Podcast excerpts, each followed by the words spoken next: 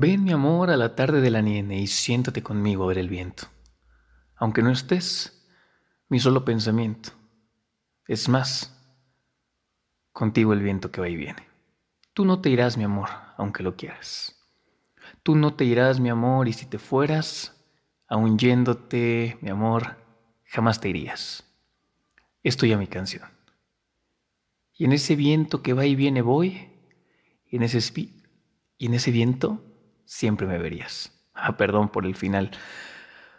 Me estaba acordando de esa poesía porque hoy quiero hablarles del amor. Y, quiero hablarles del amor desde el punto de vista desde el punto de vista que lo veo yo, la forma en la que yo interpreto el amor. Cuando yo tenía 16 años, 16, 16 17 años, mm, tenía una vida chingona. No quiero decir que ahora no la tengo, ¿no? De, hecho, creo que ahora es mejor. Pero cuando tenía esa edad, em, estaba empezando con muchas cosas que al día de hoy ya han madurado o han crecido. Negocio, eh, mis relaciones, mis amistades, mis pasatiempos, mis habilidades, etc. Pero algo que recuerdo mucho y, y creo que es de los recuerdos más chingones que tengo es que a esa edad conocí al amor de mi vida. Seguramente tú has escuchado esa palabra, ¿no? El amor de tu vida. O seguramente has tenido al que tú crees que es el amor de tu vida. Y antes de seguirte contando, quisiera que reflexionáramos juntos cómo es que catalogamos al amor de nuestra vida. Creo que la forma más fácil de entender qué es el amor de tu vida pues es esa persona con la que vas a pasar el resto de tus días, enamorado. Por lo menos creo que eso es lo que toda la gente piensa. Si estoy equivocado, escríbeme a mis redes y, lo platicamos, pero creo que eso es el término general. Ahora, lo que yo quiero hacer es profundizar un poco más en el tema, porque ¿cómo saber cuál es el amor de tu vida? antes de estar con Él. O sea, ¿cómo lo elijo? ¿Debo, debo de hacer un estereotipo, una forma, un estándar sobre qué es lo que voy a buscar para que Él sea el amor de mi vida? Creo que así no es. Y creo que muchas relaciones exitosas comenzaron mal o están mal hasta la fecha, pero su amor justamente ha hecho que se mantengan firmes. Entonces, la pregunta es, ¿cómo catalogas tú porque la forma en la que catalogas tú es diferente a la forma en la que catalogo yo y que cataloga mi primo y mi vecino y cualquier persona.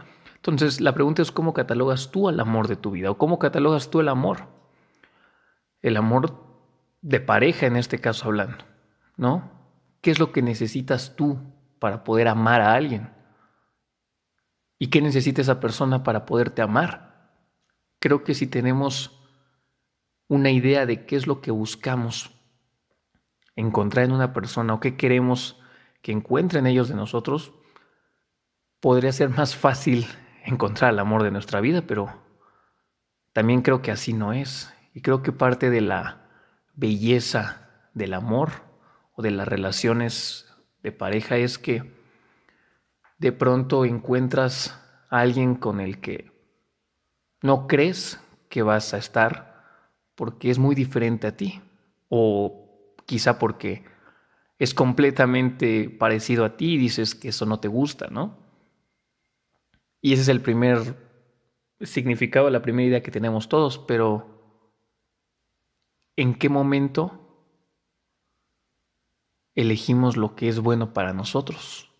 Si creo que en este mundo estamos para aprender, para vivir múltiples experiencias y entre más experiencias tengamos, hacemos un camino mejor. Entonces, realmente, ¿cómo eliges la persona que es el amor de tu vida? Es una pregunta bien, bien, bien complicada, bien curiosa, porque no es tan fácil y creo que no debería de ser tan fácil que la gente diga tan de pronto, eres el amor de mi vida, ¿no? Y se ve mucho con los jóvenes que de pronto llevan dos relaciones o tres relaciones o su primera relación y ya están diciendo esa palabra y, y verga, o sea, ¿realmente es necesario decirle eso a una persona?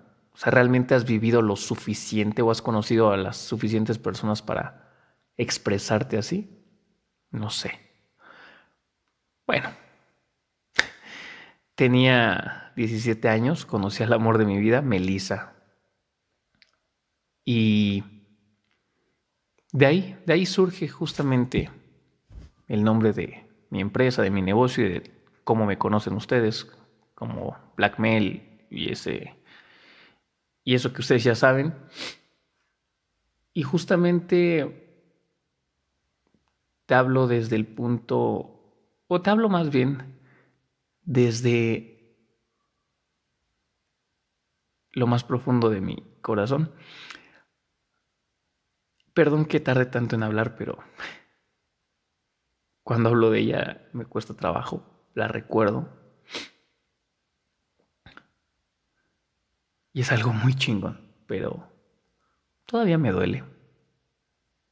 Me duele y con con mucho amor la, la recuerdo, pero sigue ahí ese, ese dolor. Black Mel, justamente Mel por su nombre y Black por la forma en la que se tornó mi vida cuando la perdí. Fue una época difícil. De pronto terminé con la que en ese momento era mi novia, ¿no? Mm, cerraron el lugar donde estaba trabajando. Un gimnasio que fue, fue mi primer gimnasio y, y lo amaba y muchas experiencias que vivimos ahí, todas las personas que formamos parte y lo cerraron. Ella falleció. Yo literalmente enteré horas antes de que la, pues sí, de que fuera el entierro. No alcancé a despedirme de ella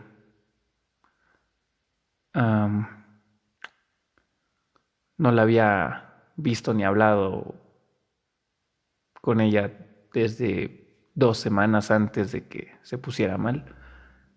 Entonces no pude estar con ella. Y era mi mejor amiga y, era muy orgullosa y no quería que jamás nadie la viera mal. Y entre ellos me incluía a mí. Y la perdí, la perdí de pronto. Mm. Y esto te lo cuento no para que sientas compasión, lástima o te o digas que me autoflagelo. No, no, no.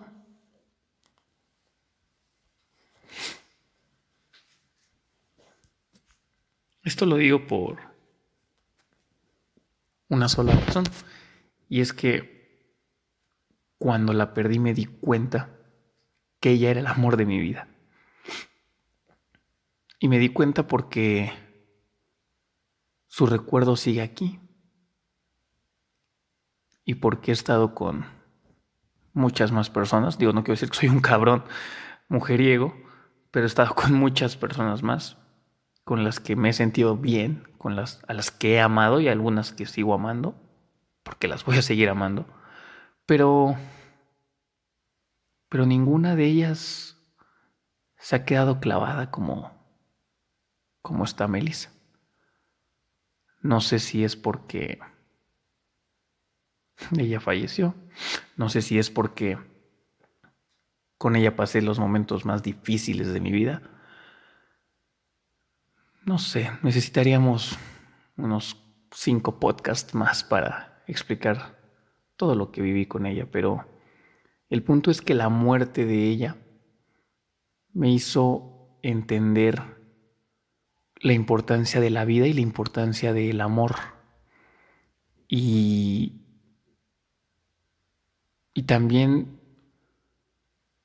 me hizo entender que desde mi punto de vista el amor de tu vida llega una sola vez y que quizá ya te llegó y lo perdiste, no lo supiste retener o quizás estás con él, no sé, no, no sé quién esté escuchando esto, pero Lo que sí te puedo dar como consejo